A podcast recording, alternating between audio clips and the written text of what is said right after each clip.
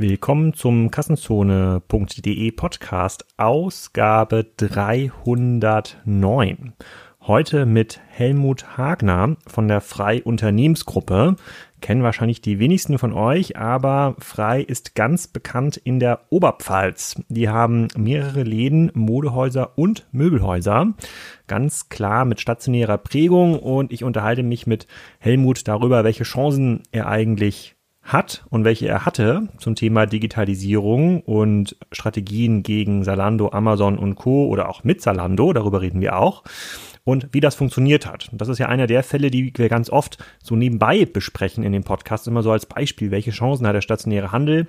Helmut sieht relativ viele Chancen, ist da sehr, sehr klar, sehr deutlich, hat mir fairerweise auch Lust gemacht, dort vor Ort mal einkaufen zu gehen. Da komme ich aber nie durch. Aber alle, die dort in der Oberpfalz zu Hause sind, sollten frei kennen und denen einen Besuch abstatten. Das macht alles viel Sinn, was er dort erzählt hat. Und wir diskutieren das natürlich auch leidenschaftlich. Auch diese Folge wird wieder präsentiert von unserem Dauersponsor UNSA. Und unser ist euch schon bekannt aus den letzten Podcast-Sponsoring. Das ist ein Unternehmen, ähm, das super flexible Payment-Lösungen E-Commerce anbietet. Unser schreibt sich UNZ ER. Das ist auch kein unbekannter Player. Das hat nur einen neuen Namen. Die sind mal 2003 gegründet worden mit dem Namen Heidel Pay. Die sind schon sehr erfolgreich, aber ihr solltet sie euch unbedingt merken mit dem Namen Unsa. Ihr habt da ein Unternehmen, bei dem ihr lokale Unterstützung bekommt durch die unser Support Teams und das Onboarding geht dort recht einfach. Ihr könnt heute einen Vertrag abschließen und morgen das Onboarding starten, sodass ihr in kürzester Zeit mit eurem Online-Shop live gehen könnt. Und natürlich haben sie wirklich alle Zahlungsmethoden, die man sich denken kann, gerade im Angebot. Also meldet euch gerne bei unser. Ihr werdet das auch noch in dem einen oder anderen Podcast hören und ich werde euch auch mal dazu befragen, welcher Sponsor ist euch in Erinnerung geblieben. Also unzer.com. Schaut da mal vorbei und jetzt erstmal viel Spaß mit Helmut Hagner von der Unternehmensgruppe Frei. Helmut, willkommen zum Kassenzone Podcast. Heute reden wir mal wieder über den Einzelhandel mit stationärer DNA äh, und den Herausforderungen in, in, der Digitalisierung. Du wurdest mir empfohlen von einem deiner Kollegen, dass ihr die Herangehensweise bei Freier Leben ganz anders gewählt hat als viele andere Händler und du auch noch sehr hoffnungsfroh bist, ähm, was die Zukunft eures Geschäftsmodells angeht. Damit wir das mal im Detail besprechen können, erklär doch erstmal, wer du bist und was du machst. Ja, hallo Alex, mein Name ist Helmut Hagner. Ich bin, ich habe die operative Unternehmensleitung der Freigruppe. Das heißt, wir haben äh, vier Modehäuser und drei Einrichtungshäuser in der Oberpfalz und in Oberfranken. Standorte sind Kam, Bad Kötzting, Schwandorf, Weiden und Margretwitz alles Städte, so maximal äh, 18.000, 19.000 Einwohner. Bad Kötzing hat 7.500 oder Spandorf zum Beispiel 28.000, also sehr, sehr kleine Städte. Und da sind wir ein relativ großes Unternehmen. Wie gesagt, ich habe die operative Unternehmensleitung, bin für die Modehäuser und für die Möbelhäuser strategisch tätig und ja, so viel zu meiner Person damit man sich von den Größenordnungen ein bisschen Vorstellung machen kann. Also ich habe hier äh, unser Dorf, äh, wo ich hier dran wohne. Gettorf hat, glaube ich, 7000 Einwohner. Da gibt es einen ganz kleinen Modeladen. Balloon heißt der. Falls da jemand zuhört, schöne Grüße. Da ist meine Frau ganz gerne. Ähm, wie, äh, wie viele Leute arbeiten bei euch und welche Umsatzgrößenordnung äh, reden wir ja eigentlich im Gesamtunternehmen? Ja, in der Unternehmensgruppe arbeiten 550 Mitarbeiter. Und ähm, wir setzen circa 70 Millionen Euro Jahresumsatz um. Mhm. Okay, dann fangen wir mal an mit der Zeit vor Covid. Die Veränderungen im Einzelhandel haben ja auch schon äh, vor Covid äh, begonnen. Was hast du machen können, um dieser klassischen stationären Erosion zu entgegnen? Oder gab es die vielleicht gar nicht äh, auch äh, bei den, in den mittleren Städten beziehungsweise in den kleinen Städten, in denen ihr seid? Das wäre schön, nur Amazon und Google ist überall, auch am flachen Land. Das, äh, da können wir uns nicht davor äh, verschließen, sondern wir müssen da ganz offensiv damit umgehen. Wir schimpfen auch nicht aufs Internet, sondern wir sagen, das ist ein, der ist da, das ist ein Marktbegleiter und letztendlich müssen wir schauen, warum wir eine Existenzberechtigung haben und was wir tun müssen. Und wir haben uns natürlich schon, machen uns da sehr viele Gedanken, ähm, wie, wie, wie, wie das aussehen kann. Und du hast ja gerade schon gesagt, ich bin da nicht so ganz pessimistisch in Bezug auf stationären Handel, allerdings nur, wenn der stationäre Handel, die Unternehmen äh, letztendlich auch ihre Hausaufgaben machen. Das heißt auch wirklich den stationär stationäre Exzellenz anbieten, den Kunden abholen, den Kunden im Fokus haben, in Lösungen denken, also ganz sich ganz, dass sich das gesamte Business um den Kunden dreht und ähm, das tun wir eigentlich schon seit sehr vielen Jahren und denken auch immer in diese Richtung und versuchen einfach Lösungen zu denken, zu handeln, wie wir unseren Kunden das Leben beim Einkaufen leichter machen können, schöner machen können. Gilt genauso für die Einrichtungshäuser wie für die Modehäuser. Und ja, also wie gesagt, äh, eines der Basis-CUs war natürlich für uns unser Markenprozess, den wir durchgemacht haben, vor zwei Jahren begonnen, wo wir selbst uns die Frage gestellt haben, warum braucht uns der Markt? Was müssen wir tun, um in Zeiten von Onlinehandel, in Zeiten von veränderten Konsumentenverhalten eine Existenzberechtigung zu haben?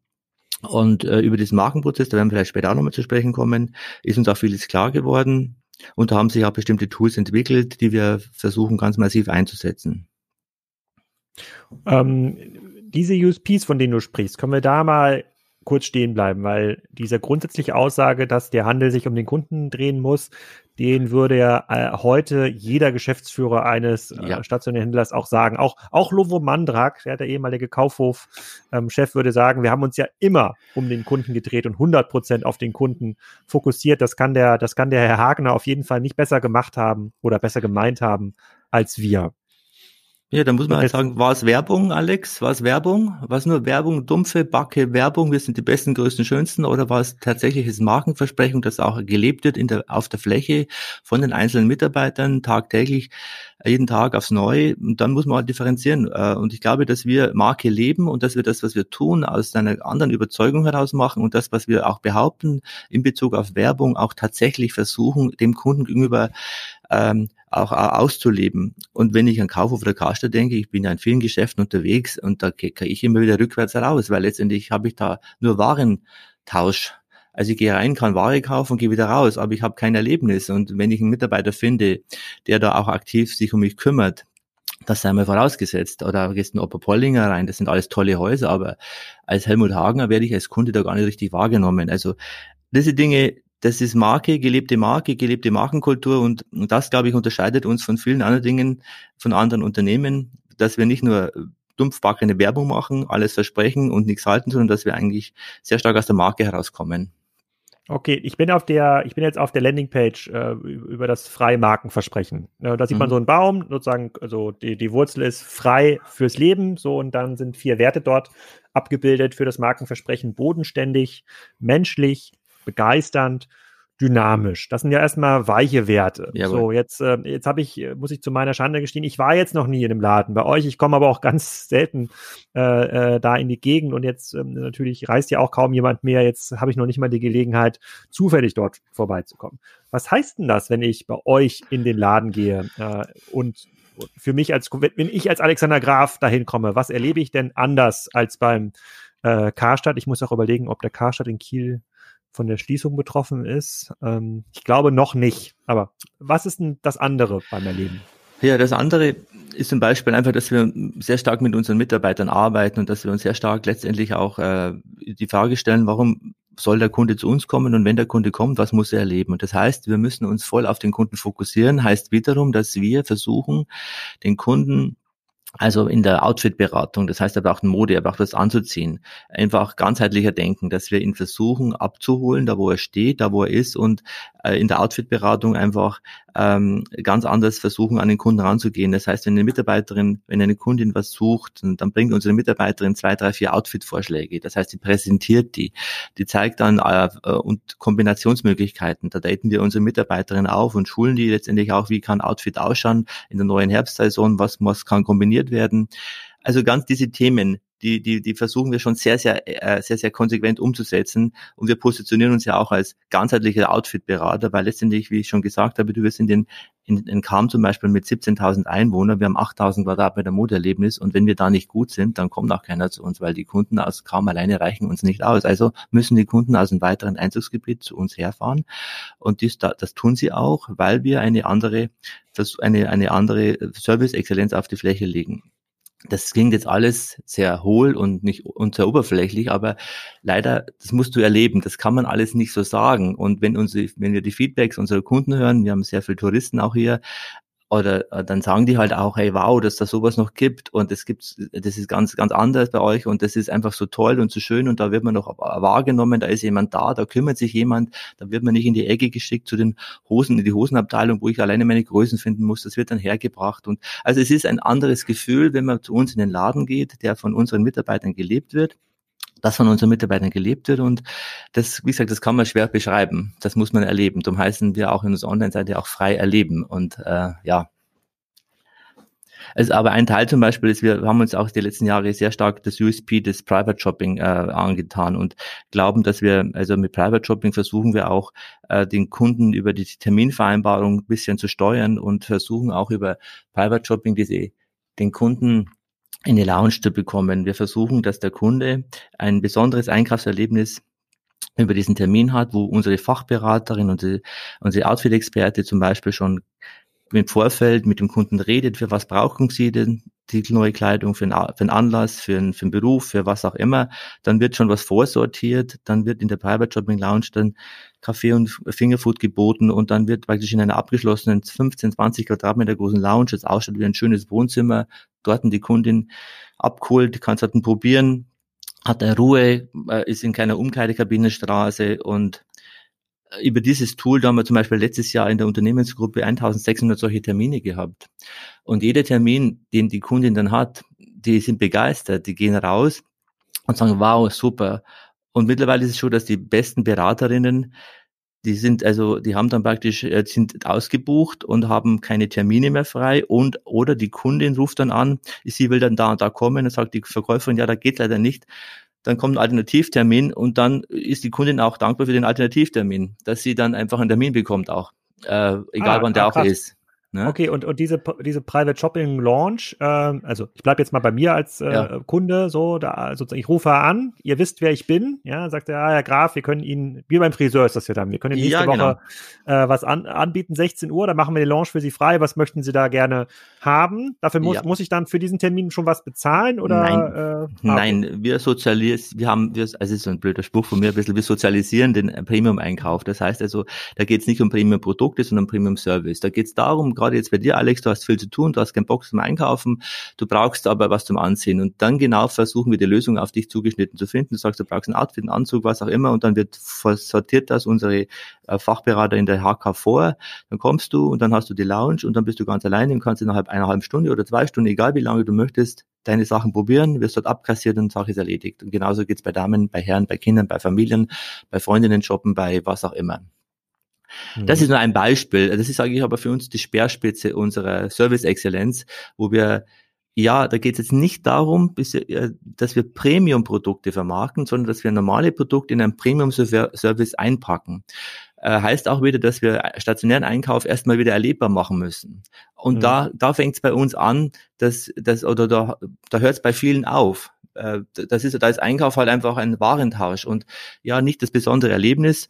Und wir sagen halt, egal was du brauchst, egal wie, wie du was wir dir anbieten können oder egal was du suchst, entweder in der Lounge oder wo auch immer, äh, hast du eine, eine Outfit-Beraterin da oder wie gesagt, umgekehrt kann das genauso ein Einrichtungsberater sein, der Küche plant oder so. Äh, dass wir einfach da über den Weg gehen, zuhören, zuhören, zuhören, was will der Kunde, welche Lösung braucht er und die versuchen wir anzubieten. Und da haben wir schon Termine auch gemacht um 21 Uhr abends. Am Wochenende fährt jemand die Ware zum Kunden hin. Also wir, wir binden uns nicht an unseren Standort, sondern wir lösen das auf und sagen, egal wie du zu uns kommst, mhm. egal was du brauchst, egal wie, wir finden eine Lösung für dich. Und das ist das Entscheidende. Das heißt, darum dreht sich dann schon alles um den Kunden und nicht wir um, um uns selber und warum alles nicht geht, sondern versuchen halt zu fragen, wie können wir es denn machbar machen. Klingt auch erstmal für mich extrem attraktiv. Vielleicht nur zur Einordnung, dieses Sortiment, was ihr habt. Ich habe jetzt mal bei euren Modemarken mal auf die Marken geklickt. Das sieht jetzt eigentlich für mich nach einem ganz klassischen Markenmix aus. Also ist jetzt nichts, also ist jetzt kein, kein Bräuniger, so zu so kurz an der Luxus, äh, äh, nicht, nicht, äh, riecht noch nicht am Luxus, ist jetzt auch keine, äh, keine, keine Billigmotor, aber sozusagen die ganz Standard Mainstream-Marken äh, sind, sehe ich da. Sehe ich das genau. richtig? Ja, das ist richtig und so positionieren wir uns auch. Wir haben natürlich auch im Premium-Bereich ein paar Marken wie Mark Kain, Gina, Lara oder so auch immer. Also aber unser Hauptkunde befindet sich nach wie vor in der, im mittleren Preissegment und da wollen wir auch bleiben. Wir wollen nur das Einkaufserlebnis auch für diesen Kunden schön machen, weil das ist ja eigentlich der, der, äh, der auch online einkauft. Und wie gesagt, wenn ich ein S. Oliver oder ein Esprit oder eine normale Mainstream-Marke, da bin ich ja sowas von austauschbar letztendlich. Also die kann ich online auch bestellen, beim direkt beim Oliver Store oder Esprit, wo auch immer. Wenn wir aber unser Freidena dazugeben und dieses sich kümmern, diesen dieses Besondere beim Einkaufen, diese die, Mitte, die Fachberaterinnen, den Outfit-Berater, der dann Probleme löst den Kunden, der das Outfit generiert, der den Kunden, die keine, vielleicht keinen Modegeschmack haben oder vielleicht ein Figurproblem haben, da auch hilft, dann können wir über diese Mainstream-Marken und plus unser besonderes Engagement beim Kunden zusammenbringen und dann schaffen wir es auch, die Kunden an stationären Handel zu binden. Das ist gar nicht so einfach. Man muss nur ein bisschen halt neu denken und ein bisschen sich mehr bemühen. Das war früher halt so, da ist der Kunde gekommen, hat einfach eingekauft, da war kein Netz da, kein Internet, keine filialisierten Unternehmen. Ja, das war halt so, aber es ist in Zukunft anders. Ja, aber wenn wir keine Antworten darauf finden, weiß ich auch nicht, wie in der Zukunft die stationären Buden, die wir haben, diese sieben Stand, sieben Häuser, vier Modehäuser, drei Möbelhäuser alt, alternativ be, be, äh, bewirtschaften kann. Also müssen wir uns Gedanken machen. Und dieses Private Shopping Konzept gibt es auch im Möbelbereich. Also kann ich sagen, ich möchte meine Küche jetzt neu einrichten, brauche ein Lampenkonzept. Haben Sie da, hast, habt ihr dann so einen Raum, wo ihr mir Lampen vorführt? Also wir bei Möbel sind wir jetzt gerade dabei, das neu zu installieren. Wir haben jetzt den ersten La Raum eingerichtet bei uns im Möbelhaus in Kam, wo wir eine eigene Lounge haben, wo wir einen Bildschirm haben, wo wir versuchen, dort den Kunden die Raumplanung zu zeigen und zumindest mal nicht auf mhm. der Couch im Verkaufsraum zu sitzen, sondern wenn das Modell entschieden worden ist, in den Raum zu gehen, wo der Kunde dann in aller Ruhe in einem Sofa sitzt, sein Getränk nehmen kann und auf einem großen Monitor dort die Planung seiner Einrichtungsvorschläge sehen kann. Da adaptieren wir gerade auch ein bisschen das Thema aus der Mode ist ein bisschen komplizierter, weil natürlich äh, Möbel etwas anders zu konfigurieren sind. Aber auch da ist es, äh, auch da macht es Spaß. Nur das Thema Private Shopping ist nicht nur ein Thema oder bei Möbel. Wir, wir denken halt auch zum Beispiel, ähm, ja, wir müssen zum Kunden hinfahren. Also raus, ra auf, also wenn wir bei Möbel bleiben, von unserem bequemen Sofa aufstehen, uns mehr bücken, uns kümmern. Äh, wir haben Lutz und Höfners, wir haben da auch riesengroße Wettbewerber.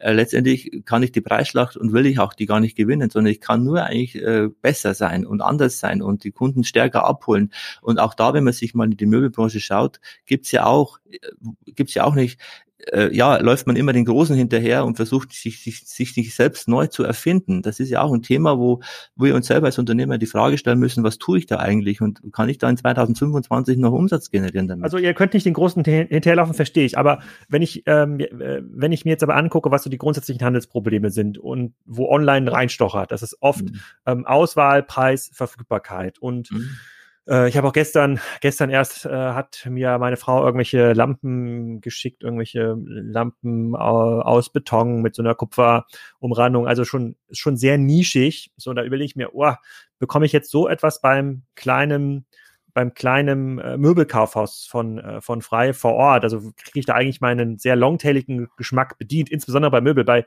Mode bin ich noch eher bei dir. Ja, wenn man sagt, wenn man jetzt quasi nicht einen herausragenden modischen Anspruch hat, dann ist wahrscheinlich den Service, den du mir bieten kannst vor Ort, besser als was mir Outfittery äh, bieten kann, weil das einfach total schwierig ist, die Passfähigkeit ähm, zu finden. Aber man hat ja schon permanent die Herausforderung, dass man ja ins, auch auf dem Preisvektor im Modebereich vergleichbar ist. Ihr habt ja keinen hohen Eigenmarkenanteil, gehe ich mal davon aus, sondern ihr müsst die Ware, die ihr verkauft, wird schon gebenchmarkt, auch von den Kundinnen, die Private Shopping machen, bei Zalando und Co. Ist das ist das Spiel gewinnbar oder ist der Preisdruck gar nicht so groß, wie ich gerade beschreibe?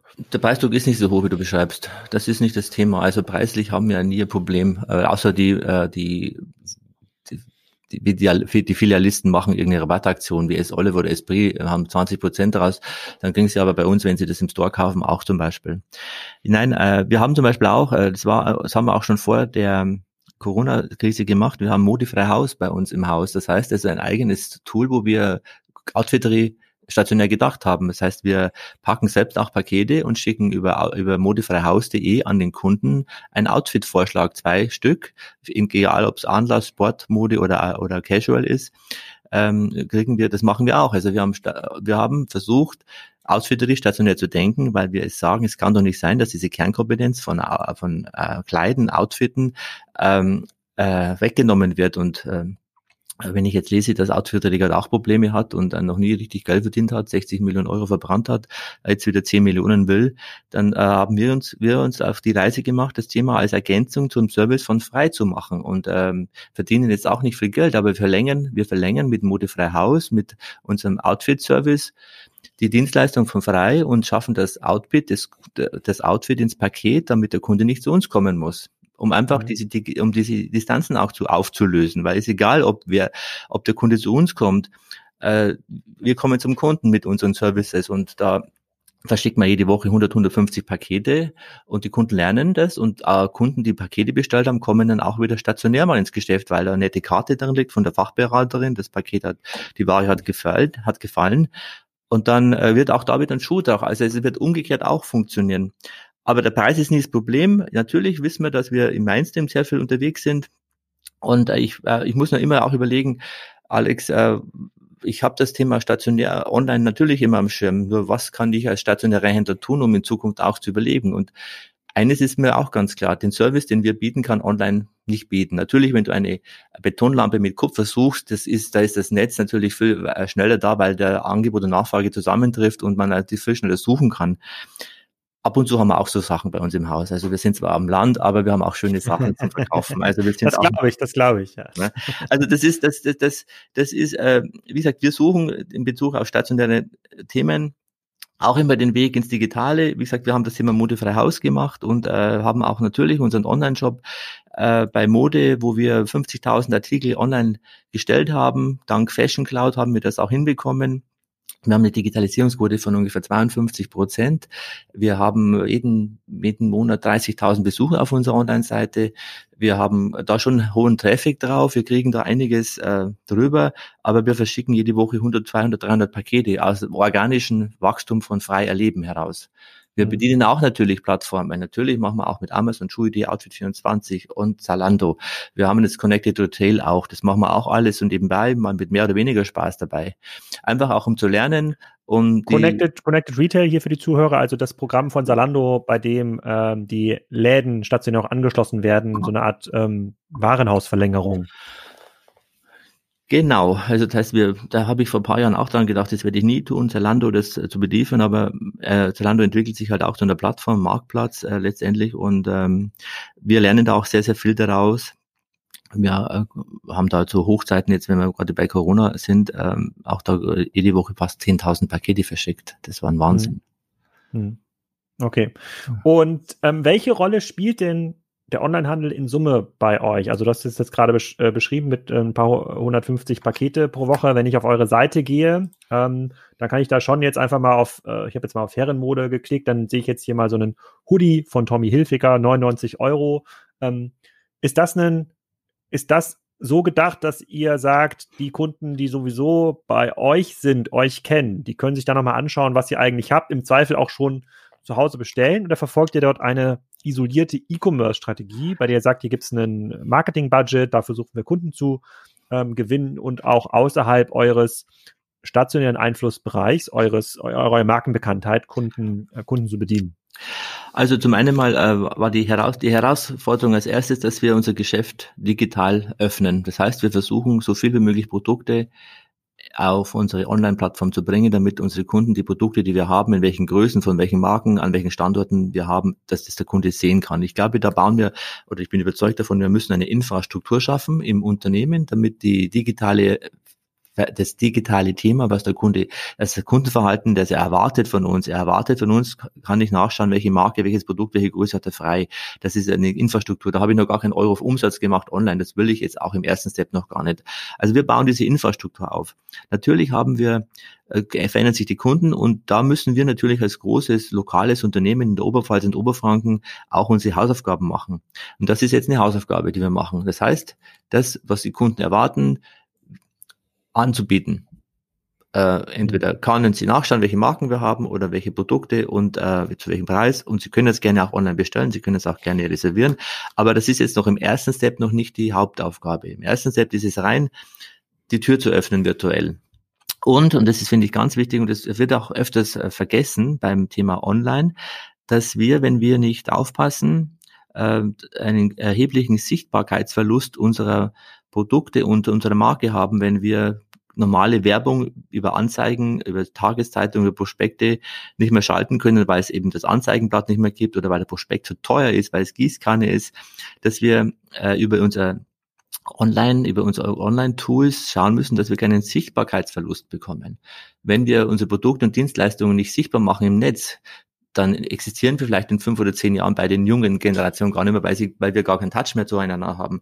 Auf der anderen Seite machen wir sehr viel Newsletter, machen wir Facebook-Werbung, Instagram, wir verlinken auf dem Shop. Das heißt, wir können hier über unseren Shop, über unser digitales Schaufenster letztendlich erstmal wieder neue Reichweiten generieren, die uns auf der anderen Seite ja abhanden kommen. Und das ist für mich auch eine zentrale Aufgabe eines Online-Shops, dass wir das schaffen in der Zukunft, damit wir einfach nicht den Sichtbarkeitsverlust haben. Und mhm das ist, glaube ich, ein Aspekt, der meines Erachtens äh, zu, nicht, nicht richtig gewürdigt wird. Und äh, da habe ich noch kein Stück verkauft bis dahin. Sondern ich habe einfach rein nur dafür gesorgt, dass ich über Newsletter, über Marketingstrategien, über Reichweite meine Produkte anbieten kann und den Kunden, die es interessiert, dann auf die Marke frei mit einem besonderen exzellenten Service aufmerksam machen kann und dann sagt, Mensch, da gehe ich hin, da kaufe ich ein, da will ich mein persönliches Erlebnis haben, da will ich meinen Termin haben, was auch immer. Hm. Also das ist äh, dann und dann natürlich äh, denken wir schon auch dahin, dass wir mittelfristig, äh, wir haben zum Beispiel bei unserem Online-Shop die Marke Monari, das ist eine ganz normale Marke, die wird geht außer performt außergewöhnlich gut. Ich weiß nicht warum. Und da kann es schon mal sein, dass wir sagen, dass wir Satellitenshops entwickeln oder was auch immer. Das ist die Basis legen wir aber gerade. Also da sind wir sind wir offen und sehr flexibel auch für alles. Hm.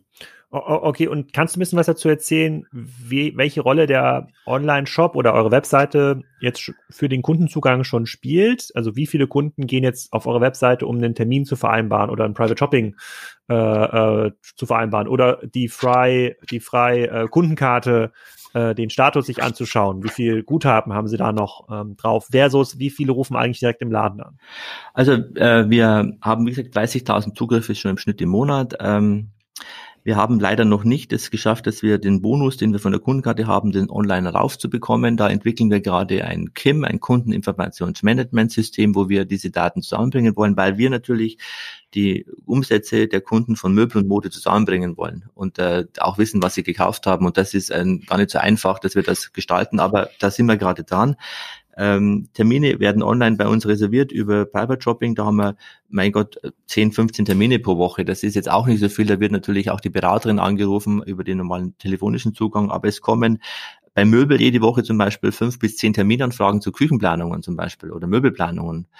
Äh, und da, das sind alles Dinge, wo wir früher, äh, wo wir früher nicht gehabt haben. Also die Kunden lernen gerade auch mit Termine, mit Terminen, in Terminen zu denken und auch äh, sich einen Fachberater, zum Beispiel bei der bei Möbel- oder Küchenberatung, einen Termin zu reservieren, weil wie gesagt, bei jedem Friseur macht man Termin und wenn ich halt in ein Möbelhaus gehe oder eine qualifizierte Beratung möchte, erwartet man, dass in der heutigen Zeit immer ein qualifizierter Fachberater gerade drei Stunden Zeit hat. Das wird in Zukunft auch schwieriger werden. Da müssen wir auch ein bisschen uns, ein bisschen uns entwickeln und auch da den Kunden umerziehen, dass er vielleicht einen Termin vereinbart bei uns, damit wir auch die diese äh, das, den richtigen Mann oder Frau zur richtigen Zeit am richtigen Ort haben, um den Kunden glücklich zu machen.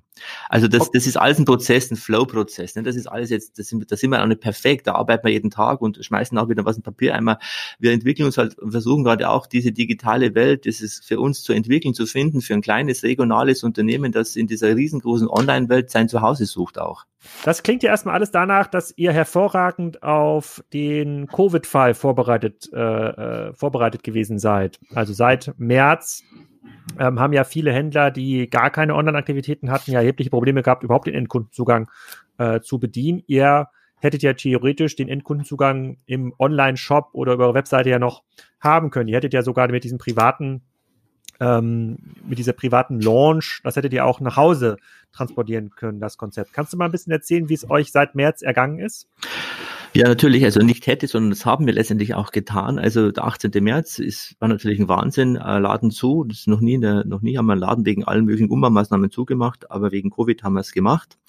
Äh, ja, wir schnell einfach gesagt, wir konnten natürlich die Stecker reinstecken und konnten relativ schnell äh, die Schleusen öffnen. Das heißt, wir haben alles aufgemacht, was wir machen konnten, äh, um Connected Retail bei Zalando oder andere Plattformen auf, ähm, anzubinden und konnten dann nach der ersten Schockstarre relativ schnell über äh, äh fast 10.000 Pakete pro Woche verschicken. Das hat uns natürlich geholfen in der Zeit.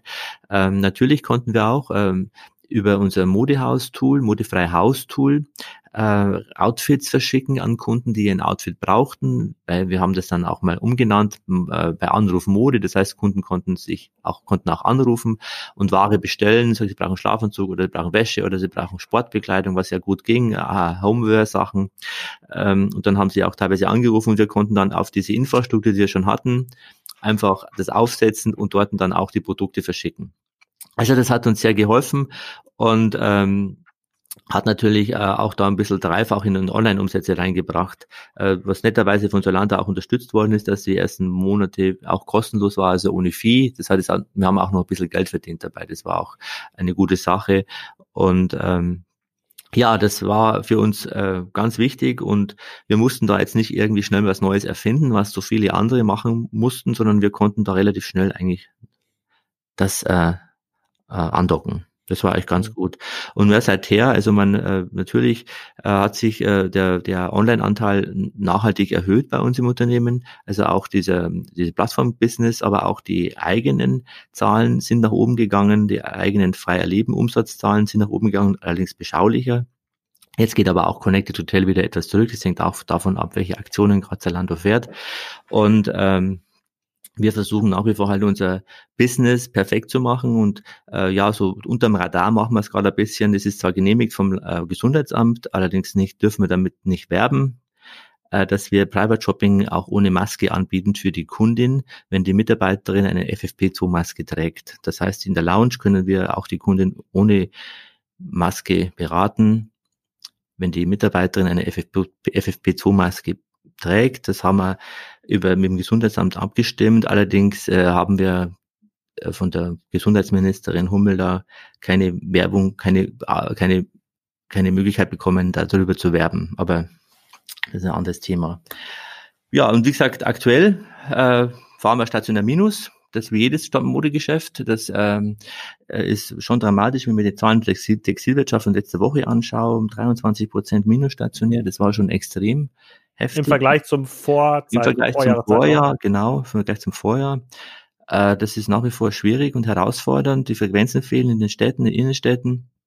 Äh, wir können das ein bisschen ausgleichen durch eben Online-Aktivitäten, aber in Summe auch rettet da online jetzt auch nicht alles, sondern das ist ähm, nach wie vor in der Mode ein Minusgeschäft, im Umsatz zumindest. Mhm. Okay, und ähm, diese Verschiebung des Umsatzes, die hat aber nicht eure Kosten auffangen können in der Covid-Zeit, oder? Oder konntet ihr dann mit, Kurz, ähm, mit Kurzarbeitsmaßnahmen das so ein bisschen abfedern? Ja, natürlich haben wir auch Kurzarbeit, äh, äh, Kurzarbeit äh, nach wie vor auch in Modehäusern Kurzarbeit. Äh, und das konnte man schon abfedern. Das ist auch äh, abgefedert worden. Das hilft, das brauchen wir auch, das wäre also sonst nicht machbar. Mhm.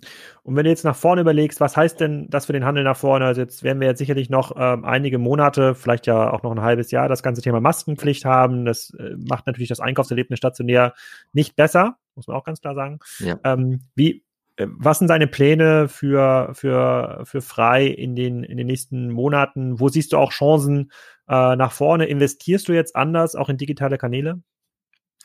Ja, also man klar, der eingeschrittene Weg in das Thema Digitalisierung muss mit noch mehr Konsequenz umgesetzt werden. Das ist auch mir ganz klar und das ist auch in der Unternehmensleitung überall ganz, äh, wird es auch gesehen.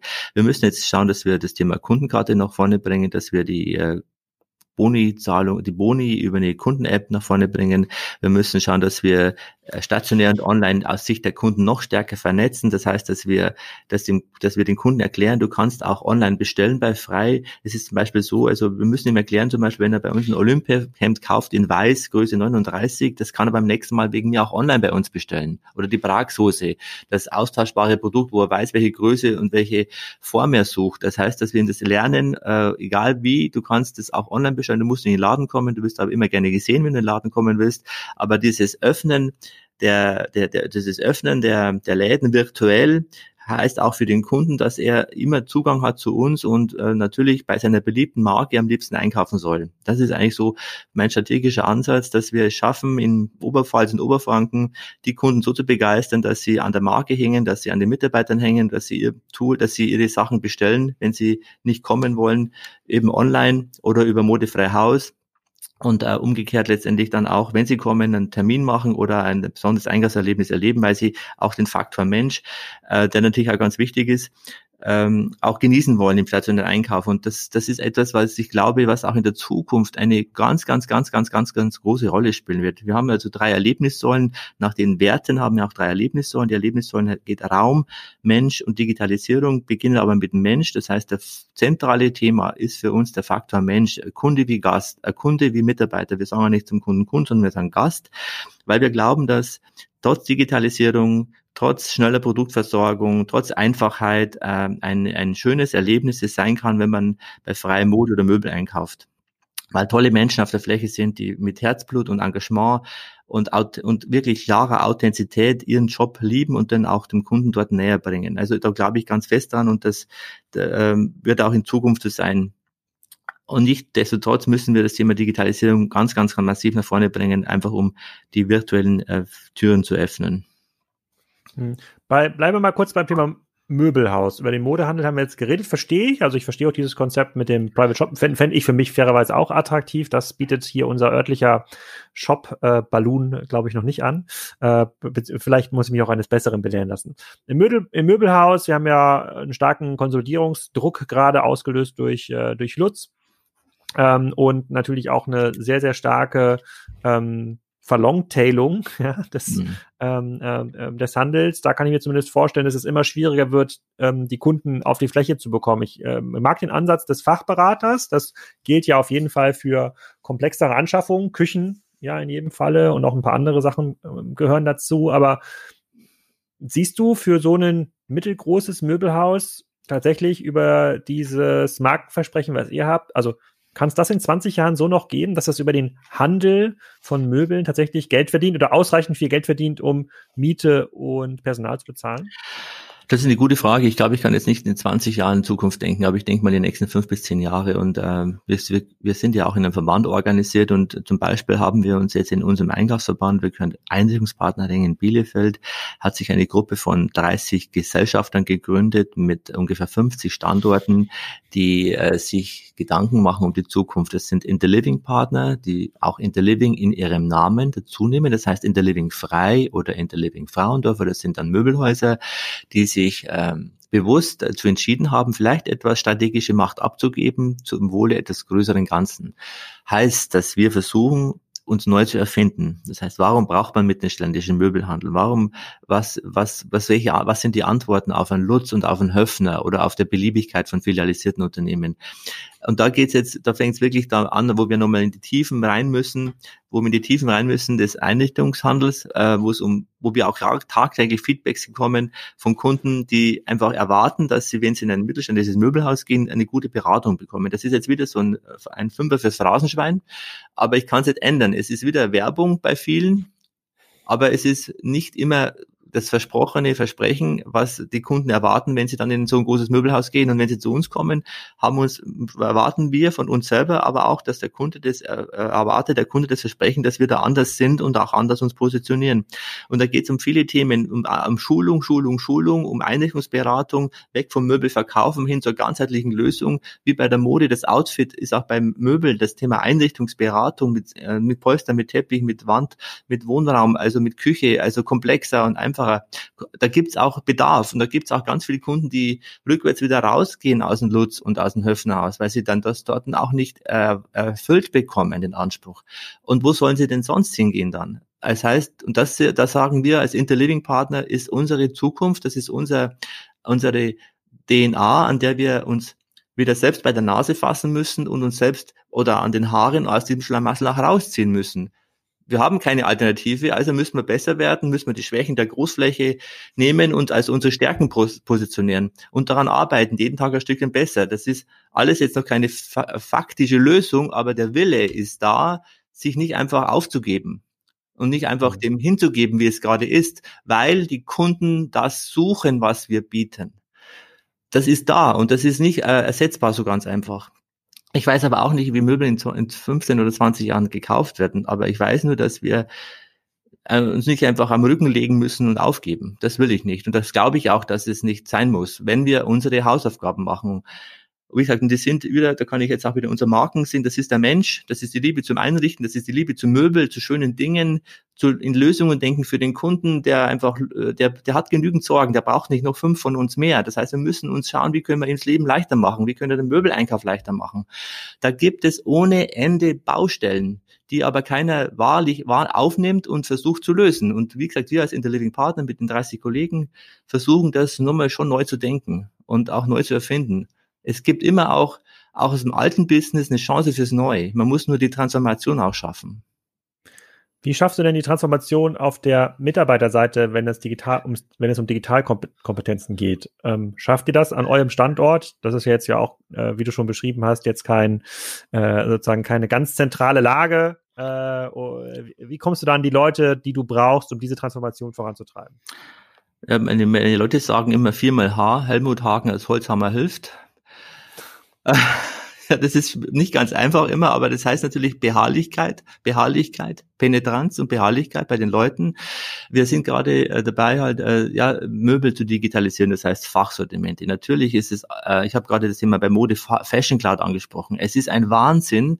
Alle reden von Digitalisierung. Jeder sagt, das geht und das muss man machen und das ist schön. Aber wenn man in der Praxis steckt, lieber Alex, und versucht hier digital zu denken, an Daten ranzukommen, an Content ranzukommen, an äh, einer veralteten Industriekultur mit Daten äh, zu, äh, zu, herauszu, herauszuziehen, dann, dann scheitern wir teilweise brutal. Das ist unglaublich, was wir jeden Tag erleben, wie schwierig es ist, äh, das Thema Digitalisierung auch zu leben und wie komplex das Ganze ist.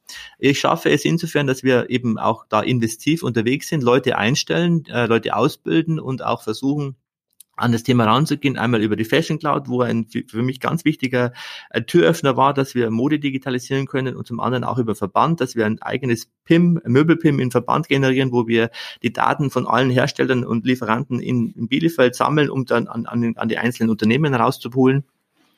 Also das, ist, das, ist, das ist die größte Herausforderung, das Thema Digitalisierung zu realisieren äh, und von, von theoretischer Diskussion in die Praxis zu führen weil da scheitern wir tagtäglich und das ist das, äh, das, das weiß ich nicht. Äh, also hoffe ich, dass da auch ein Schub in der Industrie gibt und dass wir vielleicht Standards bekommen, die es einfach einfacher machen, das Ganze nach vorne zu bringen. Um wie gesagt, die Vision zu haben, dass beides äh, nebeneinander existieren kann, stationär und online, wenn man es sauber und ordentlich miteinander verbindet und verknüpft. Ich bin überzeugt, dass es super gut funktionieren kann. Also du sagst, das ist auch mangelndes digitales Know-how oder Versäumnisse der Möbelindustrie, also der Herstell Herstellindustrie, auch der Verbände, dass das ganze Thema äh, ähm, Daten ja. und Verfügbarkeitsmachen von Daten an den Mittelstand ähm, macht das Problem eigentlich größer. Das sorgt dafür, dass sich dass es für, größere, für größere Anbieter wie Lutz einfacher ist zu konsolidieren, weil ihr habt, äh, ihr seid, ihr kämpft mit ungleichen Werkzeugen. Genau, der Lutz hat ein Unternehmen, der hat seine hunderten Filialen, der hat eine äh, digitale Online-Strategie, äh, der kann äh, über Fernsehwerbung die ganzen Benefits rausholen, der ist digital vertikalisiert, durchorganisiert. Wir sind 180 Gesellschaften in einem Einkaufsverband, wo wir natürlich da 180 Chefs haben, die man erst einmal alle auf Spur bringen muss und wo jeder was anderes will. Also das heißt, das ist eine riesen Herausforderung, so Verbände zu digitalisieren. Aber wir sind da im, beim in Bielefeld bei unserem Einrichtungspartnering auf einem guten Weg. Das Verständnis ist ja auch da, auch investiv sind wir da bereit, Geld auszugeben und ähm, da auch diese Lücken zu schließen. Aber es ist ein schwieriger Weg. Es muss ich echt sagen, es ist ein schwieriger Weg, wenn man also gerade so große Firmen WMF oder EMSA, also wenn man da mal Daten braucht und Bilder, äh, da, das ist ein Wahnsinn teilweise. Das stellst du dir gar nicht vor. Und wie, wie könnte das eskalieren? Müsst ihr sagen, okay, dann machen wir es lieber selber, obwohl es sehr viel kostet und eigentlich gar keinen Sinn macht, dass ähm, alle Partner aus dem Einrichtungsverband äh, das gleiche Möbelstück oder das gleiche T-Shirt fotografieren. Wie geht er damit um? Ja, also geht damit, wir gehen damit um, dass wir das wirklich in Bielefeld versuchen, zentral zu organisieren. Da gibt es ein Möbelpim, das bestückt wird gerade mit Daten, Daten, Daten, äh, wo sich jeder Gesellschafter des Verbandes dann letztendlich die Daten runterziehen kann, die er braucht. Das dauert jetzt schon drei Jahre, dieses PIM zu bauen. Das wird vielleicht noch, es ist jetzt fast final am Ende, aber es ist ja auch ein permanenter Prozess, äh, der immer wieder mit neuen Produkten bespielt werden muss. Also da bin ich ganz zuversichtlich, dass wir das in den nächsten Monaten hinbekommen, dass das, dass diese Baustelle erledigt wird für den unseren Einrichtungsverband. Für die Gesamtbranche weiß ich nicht, wie das geht. Da fehlen einfach Standards, Abstimmungen äh, untereinander, da fehlt es einfach an vielen. Hm. Okay, ja, verstehe ich. Okay, gut. Also du du bist A, bist du hoffnungsfroh, sagst aber im Wesentlichen, es liegt auch an den Händlern, sich zu bewegen und auf den Kunden zuzugehen und zu machen, zu machen, zu machen und die Mitarbeiter mitzunehmen, weniger zu klagen äh, und zu sagen, der Salando und Amazon sind, äh, äh sind gemein. Ähm, was haben denn die Gemeinden bisher für dich gemacht? Weil das ist ja auch oft ein, na sagen wir mal, die Gemeinden oder der, die, die Städte sind ja immer die Klagemauern des stationären Handels, wo sie sagen, die müssen mehr für uns tun, das mit den Parkplätzen geht gar nicht, die öffentlichen Plätze müssen besser gepflegt äh, äh werden. Siehst du das ähnlich oder äh, wie stehst du dazu? Ja, man ist, das glaube ich, das, da tut sich gerade etwas. Also das heißt, in Städten ist äh, einmal mehr und mehr bewusst geworden, auch durch das Thema Corona, wenn mal acht Wochen lang keine Geschäfte geöffnet sind, wie wichtiger, wie wichtig stationärer Handel zur Frequentierung von Innenstädten ist. Man kann nicht in jeden Laden eine Kneipe reinmachen. Das wird einfach dann zu viel. Äh, und es hat auch, das bringt auch vielleicht nicht immer die richtigen, die richtige Klientel gerade in die Städte. Also gefühlt habe ich schon das Gefühl, dass es, äh, dass die Stadt, die Kommunen, die Entscheider verstehen, dass man was mehr tun muss als früher, um guten Handel in der Innenstadt zu halten. Das ist aber das ist aber, das sind alles Politiker, das sind manchmal Lehrer, Beamte, ich weiß nicht was alles. Die, äh, der Handel hat auch keine gute Lobby, also der, der, der, da kommen schon nochmal Herausforderungen auf uns alle zu, sich zu engagieren. Auch wir engagieren uns in allen möglichen Stadtmarketingvereinen. Äh, wir, äh, wir kommunizieren mit den Bürgermeistern der verschiedenen Städte. Äh, da merken wir schon, dass, dass, dass mittlerweile ein, dass mittlerweile also eine, ein, eine, ein gewisses Goodwill da ist, äh, mehr zu tun als früher. Aber es scheitert natürlich auch an qualifizierten Personal in den Stadtmarketingorganisationen bei der Stadt, an Marketingleuten. Ähm, das ist natürlich alles ähm, richtig spannend noch und es bleibt da herausfordernd. Also da äh, müssen jetzt auch mal die, wenn man jetzt an Corona denkt und an den jetzigen Fallzahlen, also was da passieren wird, ich hoffe, dass kein Lockdown mehr kommt und auch kein lokaler, zumindest nicht für die Geschäfte, äh, was schwierig wäre, aber zum Beispiel die verkaufsoffenen Sonntage, wir haben jetzt in Kam einen genehmigt bekommen, äh, hoffen, dass der auch stattfinden darf. Alleine die Diskussion zu führen mit einem Ladenschutzgesetz aus dem letzten Jahrhundert in einer digitalen Welt, es macht mich wahnsinnig, weil einfach das äh, unglaublich ist, wie schwierig es ist, Landtagsabgeordneten zu sagen, Leute, euer Ladenschlussgesetz müsste mal geändert werden, aber da ist keiner, gerade in Bayern, keiner bereit dazu, das zu verändern. Aber es sind Dinge, die, die nerven mich zu stark und die blende ich auch manchmal aus, weil Dinge, die ich nicht bewegen kann, verändern kann, die, die, die, die ziehen mir zu viel Energie, das lasse ich dann auch weg und konzentriere mich darauf, wo ich Energie reinbringen kann, wo ich auch selber was bewegen kann. Und da habe ich dann eigentlich mehr Nutzen davon. Okay, also Helmut Hagner gibt dem Handel Hoffnung. Also du sagst, man ist seines eigenen Glückes Schmied. Es geht was. Es geht auch was äh, in der Kleinstadt äh, bei euch um der Ecke. Ähm, bei Mode bin ich bei dir. Bei Möbel habe ich zumindest noch ein paar, äh, ein paar Fragezeichen. Aber ähm, äh, vielleicht kann man das auch widerlegen, wenn man einfach mal in den Laden bei euch reingeht, damit man frei erlebt. Deswegen heißt die Seite wahrscheinlich auch so, frei erleben.de. Äh, äh, das finde ich extrem ähm, charmant. Ich bin gespannt auf das Feedback aus der Community. Wir haben ja tatsächlich selten Cases, die sagen, es geht was, man muss es nur in die Hand nehmen. Und hier hören wir ja von einem klassischen Mittelständler, dass auch was, dass auch was funktioniert, äh, wenn man es um den Kunden herum ähm, organisiert. Meine letzte Frage ähm, hier noch in den Städten, in denen ihr aktiv seid. Ähm, da seid ihr doch relativ konkurrenzlos, oder? Ähm, konkurrenzlos, äh, ja, zum Beispiel Karma sind wir natürlich im Modeerlebnishaus mit 8000 Quadratmetern, da gibt es noch einen Herrenausstatter. Ähm, es gibt aber in Kam zum Beispiel noch ein zweites Möbelhaus. Es gibt in 20 Kilometer Entfernung noch ein großes Möbelhaus. Es gibt in Lutz in Regensburg. Also es ist differenziert. Ähm, äh, ja, wir sind da haben wir eine gute Alleinstellung. In Marktredwitz äh, sind wir auch aufgrund unserer Größe einfach schon groß. Allerdings gibt es auch ein Einkaufszentrum mit allen möglichen äh, filialisierten Unternehmen, die da sind. Also äh, wir haben in Kam vor der Stadt äh, ein Mr. Lady Jeans, ein, äh, ein New Yorker, also alles auch da. Es ist nicht so, dass wir, dass wir konkurrenzlos sind. Das kann man nicht sagen. Also ähm, das, das ist also äh, das das wäre zu einfach, wenn man sagen könnte, man hat jetzt nur nächst, man hat jetzt, wir haben es nur gut, weil wir wenig Konkurrenz haben. Wir, wir sind in der Innenstadt, das ein, ein, ein großes Modehaus in der Innenstadt mit einem weiteren Herrenausstatter, das war's dann. Und vor der Stadt sind ohne Ende Modebuden.